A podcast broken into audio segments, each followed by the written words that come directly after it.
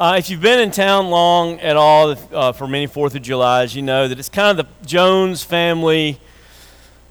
It's more than a celebration. It's the it's the festival of the year. It is it is our just true um, experiencing everything it means to be uh, just a redneck from Tennessee, and um, we spend uh, just a gross amount of money on fireworks and uh, we shoot them off and we run around, and it's very, very possible that my final day will be a 4th of July, and my final words were, will be, I wonder what this is going to do. I mean, that's possible. And, uh, and I'd be okay with that. So, uh, anyway, that's, that's how we celebrate, but you probably don't know the history of why we celebrate it here the way we do. The reason we started celebrating the 4th of July here, because it is the beginning of, of my vacation season, and you would think I'd want to get out of town. And my family is, is still in Tennessee, and you'd think I'd want to go over there and, and spend that traditional holiday with them. And, I, and we did for a long time until uh, 2008 when my brother uh, was killed in August in a car wreck. And 4th of July was his. And he, he had the big grill, and he had his swimming pool open, and he pulled out the 50 foot uh, long, eight foot wide length of Visqueen and rolled it down his hill and put the water hose on it and a whole bottle of Dawn liquid and made it into the biggest, fastest slip and slide you've ever seen. Uh, the 4th of July was his. He, he fed us all day. We got there by 11. We didn't leave till dark. And when we did leave, we went to see the only firework uh, display in three counties. And uh, it was his. And when I lost him, I just couldn't go back. It wasn't right. And so we started celebrating it here. And, and I'll never forget the last 4th of July I got to spend with Tommy. We were, uh, I had to take some stuff over to his house and drop it off before I hit the road to go to the next place. And we were talking about one of my cousins who's been hooked uh, by uh, drug use since a very young age. And um, I don't know what point I was trying to make. I don't, what, but the words that came out of my mouth were, it just feels like he's beyond hope. And Tommy would have none of that. And he said, There's nobody beyond hope. There is nothing beyond hope. If God is alive, if God can save me, then no one is beyond hope. It's impossible to be beyond God's grasp. There is nothing beyond hope. That was the last conversation I ever had with him. And, and those words stuck with me. And these words will, will stand out to you. That will stand out to you as we read this text of Ezekiel standing over a valley, not of dead bodies, not of, of uh, empty skeletons, but of disconnected, dry bones beyond hope. Israel's been destroyed, the temple's been destroyed, Jerusalem has fallen.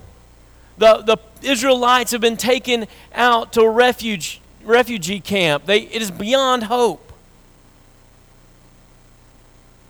You've got friends who are just, man, they're just self destructive. And you want so bad for them to stop doing that, to stop being the alcoholic or the drug addict or the gambling addict or the sex addict, to quit sabotaging their own lives. And you, you ask me, What can I do? And I tell you the answer, the true answer that you did not want to hear, which is nothing. You can pray for them. That's it. But they are not beyond hope things at your job have absolutely collapsed. It is as bad as it can possibly be. You're about to get fired for the very first time.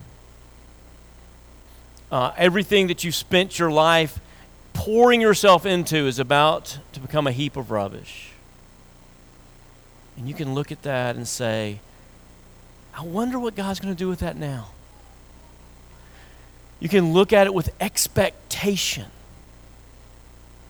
Look at it with expectation because nothing is beyond hope we are resurrection people. We are resurrection people. We know that death has to come before resurrection. And we know that what Jesus is going to do on the other side of it is going to be more beautiful, more profound, deeper, richer than anything we could have had without that death. Because no one is beyond hope. What I want you to see in this text is that if the resurrection has happened to you spiritually, if it has happened inside of you, then you can look at the worst situations in your life with great expectation. And you can look to the future, your future eternal, uh, eternity, with just with true dreams that far go beyond any imagination. Please stand as we see that what it means to be resurrection people.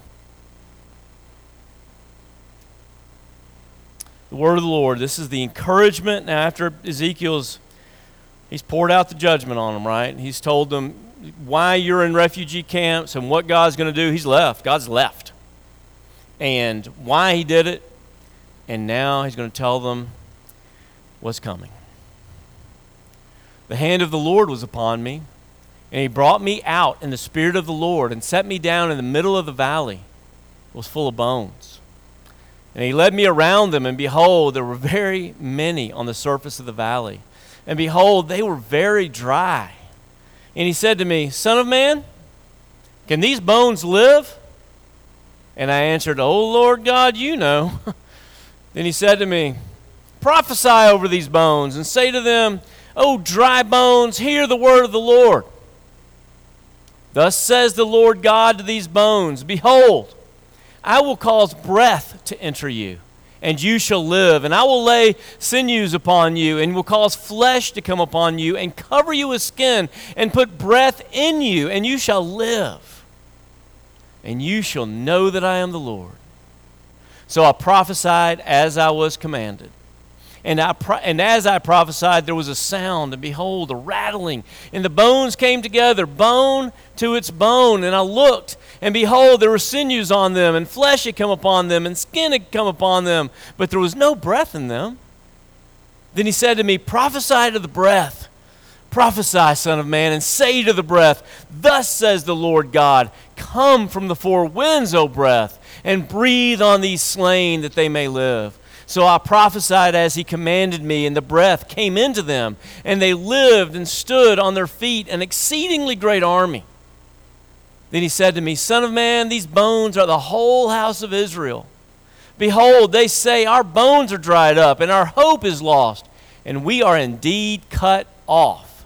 Therefore prophesy and say to them, Thus says the Lord God Behold, I will open your graves and raise you from your graves, O my people and I will bring you into the land of Israel. And you shall know that I am the Lord when I open your graves and raise you from your graves, O my people. And I will put my spirit within you, and you shall live. And I will place in you in your own land, and then you shall know I am the Lord. I've spoken, and I will do it, declares the Lord.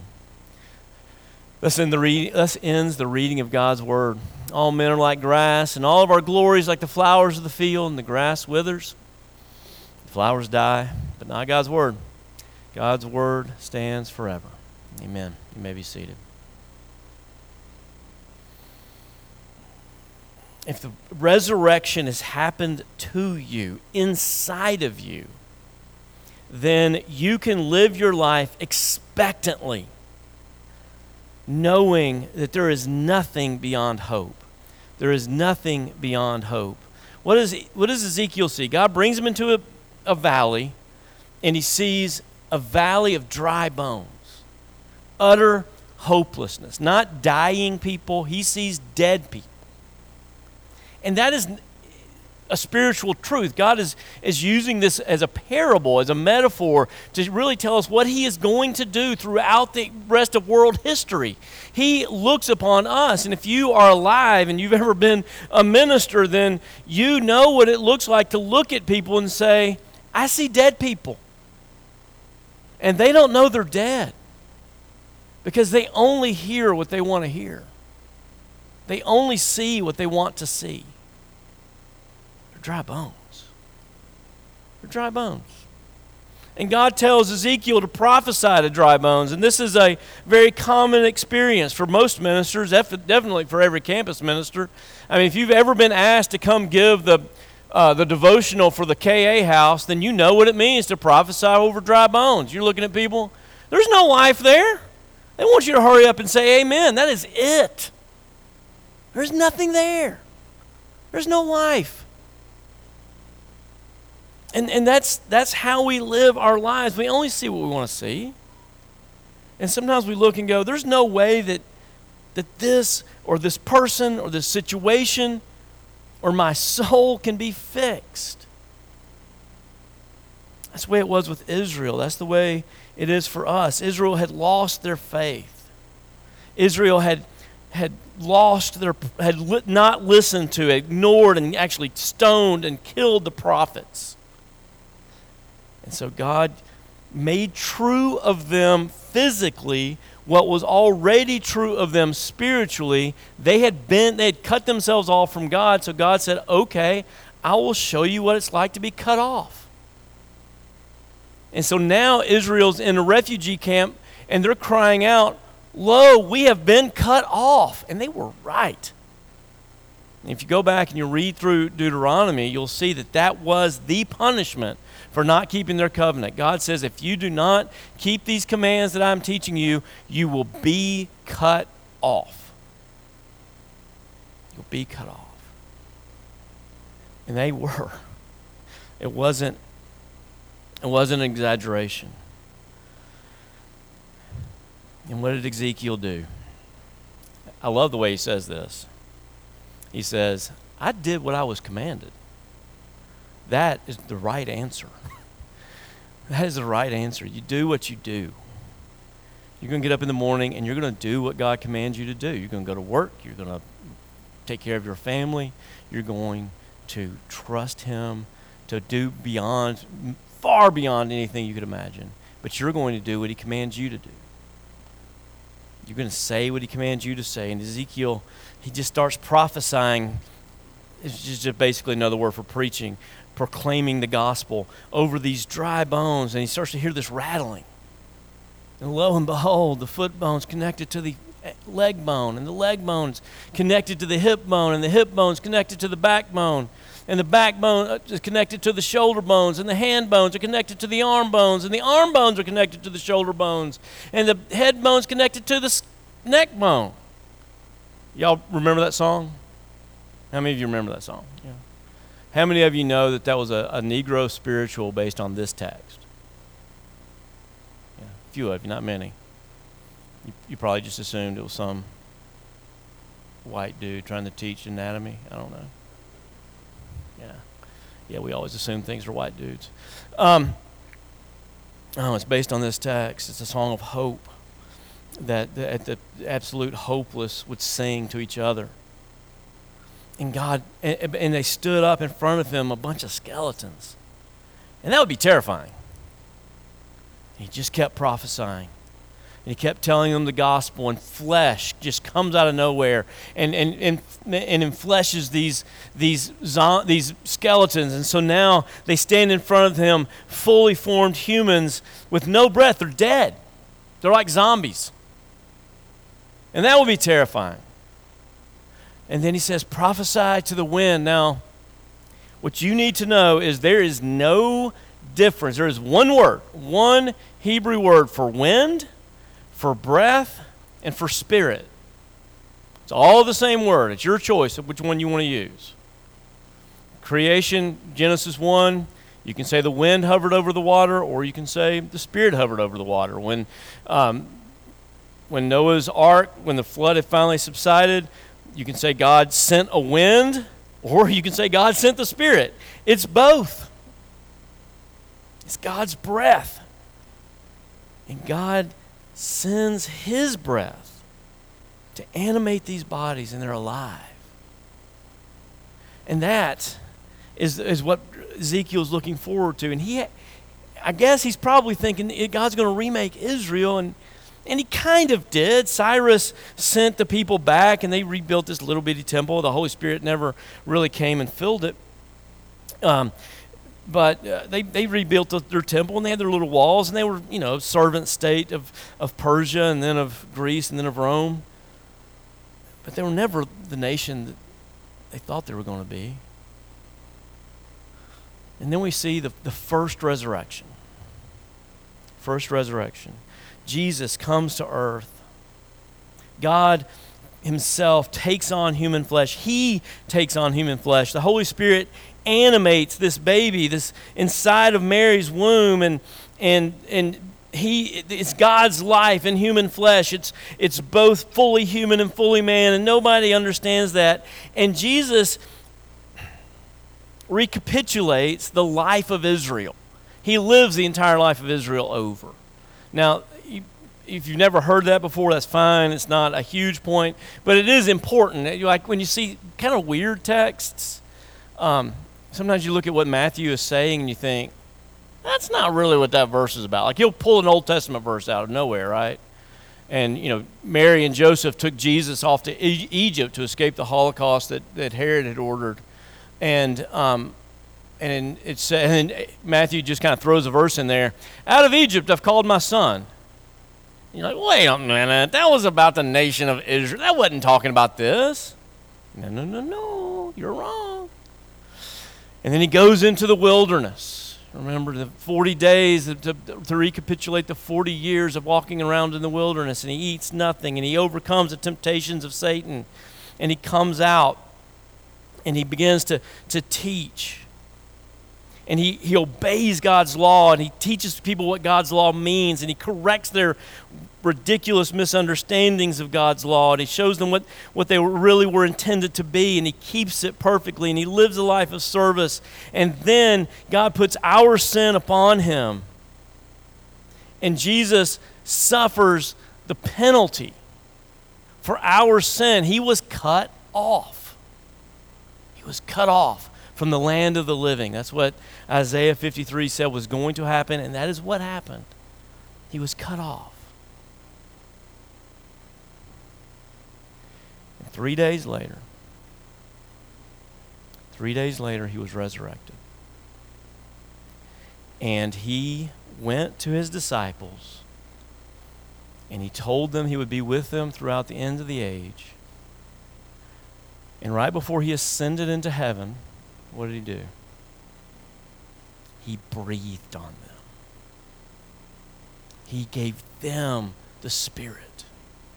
He breathed on them and gave them this, this prophetic breath. He filled them with his, his own Spirit, the Holy Spirit, and they were alive. And all of a sudden, all those things that they ridiculously misunderstood, they saw it. And they went to preach it.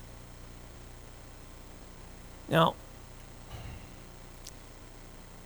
that resurrection changes everything. And um, you know, I don't. I, I, some of you I don't know. Some of you I do know. I don't know what's going on inside your heads and your hearts. And some of you are just dying to get home and wondering why you're here. And some of you are really angry that it's so warm in here. And some of you are just hanging on every word. Uh, and some of you are online, sitting on a beanbag eating Cheetos. And uh, I don't know who you are or what you believe, but I, am telling you this. Um,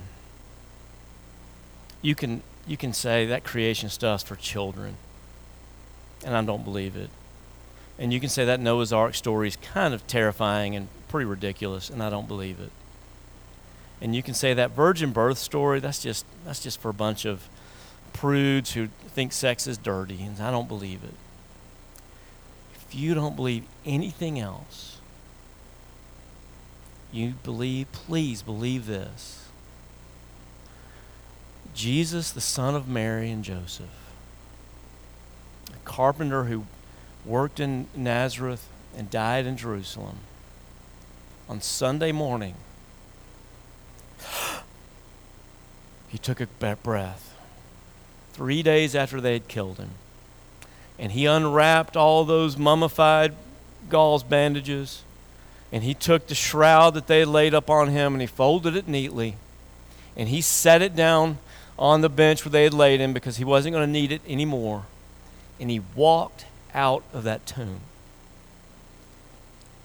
It happened, physically happened. You could have hugged him, you could touch him. That's what all the disciples did. That's what he kept telling them to do. If you don't believe, touch me.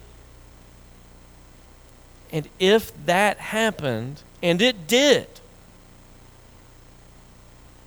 then you have hope. You have hope for everybody. You have hope for everything. You have hope for yourself for all of eternity because death is not the end. And God is not leaving us to, to just, what? The flower, we're, we're all like grass. The grass withers and the flowers fade. But He's not letting that be the end of the story. The end of the story is resurrection, it is life everlasting, it's rebuilding His garden. And that means that we can look forward to a, a, bright hope for tomorrow and an infinite hope for all of eternity because we have received the second resurrection. We've already received it, it's inside of you. This is kind of how it works, right? You're, you're sitting next to Jordan at the KA house. Some doofus comes in there to prophesy over you. And you're like, come on, stop. You don't even hear him. And something makes sense. Bones begin to connect, the dots begin to connect.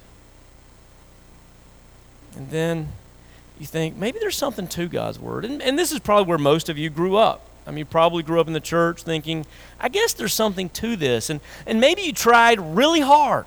Maybe you, you, you Maybe you grew up in a church that, that stressed the obedience but didn't tell you the gospel. And so everything was about what you do at, at fear of death and, and fear of, of a torturous hell. And if you grew up believing those things, I am so sorry. I want you to know that God, the, the true God, is not trying to devise some torturous hell to make you scared into obedience. That's not Him. That's the God of somebody's making because they wanted to be able to manipulate the people in His church. I'm sorry. And you're walking around trying, but it doesn't feel right. And you don't look right because it's not you. You look like you look like what uh, back in the 70s and 80s uh, European basketball teams used to look like. You know, because they were clearly athletic people, but they didn't grow up playing basketball. And so it just always looked off. You know, they looked like somebody who was an adult before they learned how to dribble, right? And there's kind of and it was just off. It wasn't natural at all. And, and that's kind of how the, the Christian life is for you. It's like, I guess I'll get up and read the Bible. Man, I'm glad that's over. I guess I got to go to Bible study. I don't know. Ricky says I'm supposed to hang out with these people. They're nice. I guess I'll eat their food, but it's just not natural. And then one day the Spirit comes. The Spirit comes, and and everything looks different, and everything feels different and you're alive now. And, and the main difference is all those things that, that you were trying to do that felt so unnatural, felt like, like it was a suit put upon you, like you're walking around in a suit of armor. Now they feel natural. You want to do them. The biggest change in you is that now, not only do you believe in this big invisible friend that people call Jesus, but you love him. You love him. And, and, and that's called being born again. And you know when you're born again, you do. And I promise if you ask for it, God will do it. And if it hasn't happened to you yet, ask Him. Ask Him. And you know, and you're still clumsy, you're still, you know, fumbling around and you don't really understand what God wants you to do and loving your neighbor, you're kind of doing it all wrong and you assume that loving your neighbor means doing to them what you'd want do to you, someone to do to you. So you walk up to them and say, "Hey, you, that dress looks stupid," and, uh, and then you find out that's not the way. You know, you're, you're like a, but, but you're different now. Now you're, now you're like a, a colt. Your legs are too long. Your body's too thin. Your feet are too big. You're clumsy. But everybody who sees you can tell that you are born to be a thoroughbred. And you will be beautiful and strong, fast, sleek. And every day, even though you don't feel it, everybody around you sees it. And you're growing into that. And you're becoming that. And that's what's going on inside you. And God does that. It, it, it's funny. The reason why I keep talking about the KA house is I really did do that a lot when I was at Delta State. And I didn't really think anything about it. And then I had a friend of mine, Ben, uh, come stay with me this January when we had John Lynch in town. And he, I was talking to people about how clumsily I tried to share the gospel with Ben, and I got it all wrong. And Ben said, But what Ricky doesn't tell you is there was a small revival in that KA house. And I started thinking about it, and I was like, Well, there was Ben, and there was Brad. Brad brought Ben. And then Ben brought Frank.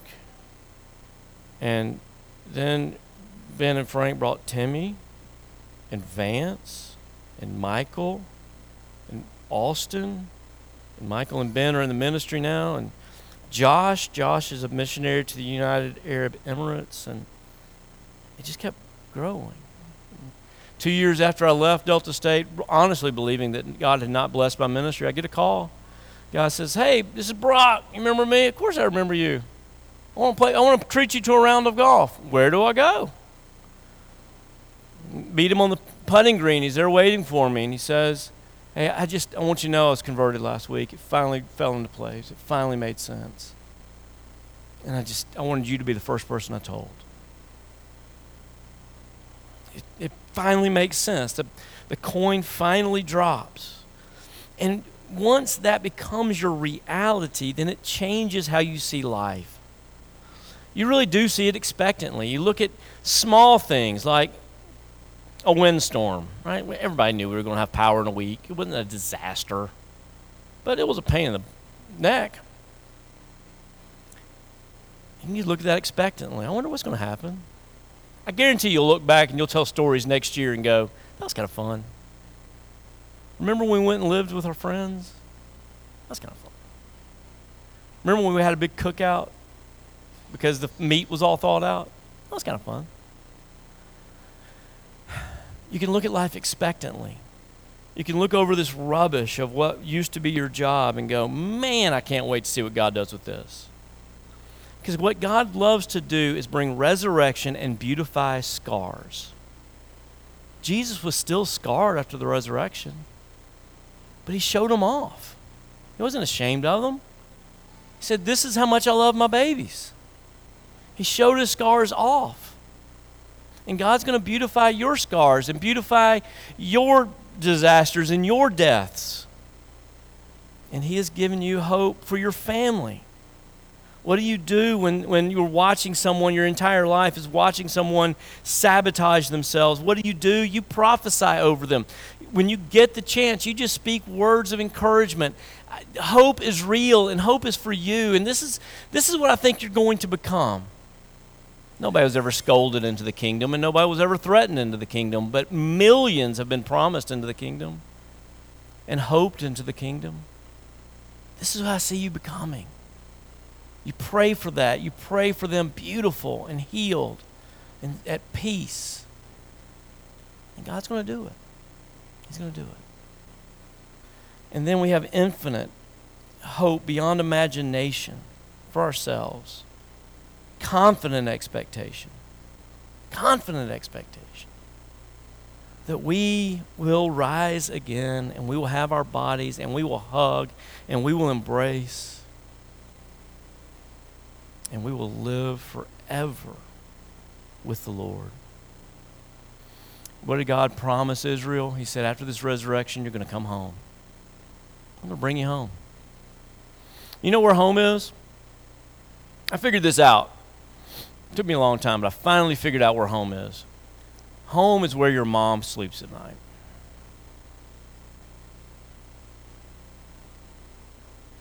And we're going home. We're going home.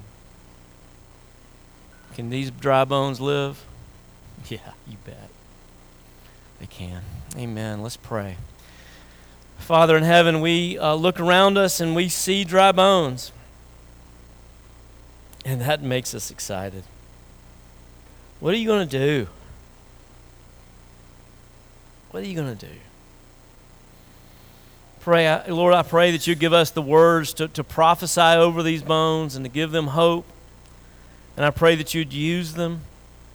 And Father, we, we long to see them raised up and become more than skeletons, more than zombies, but living images of you. And Father, we bring to you the wreckages in our lives and we, we give you all the broken parts, and we cannot wait to see what you're going to build out of this junk heap that we call life. Because you, Lord, are the God of resurrection, and because we are resurrection people, we pray with all the confidence in the name of our precious, powerful, living Savior. Amen.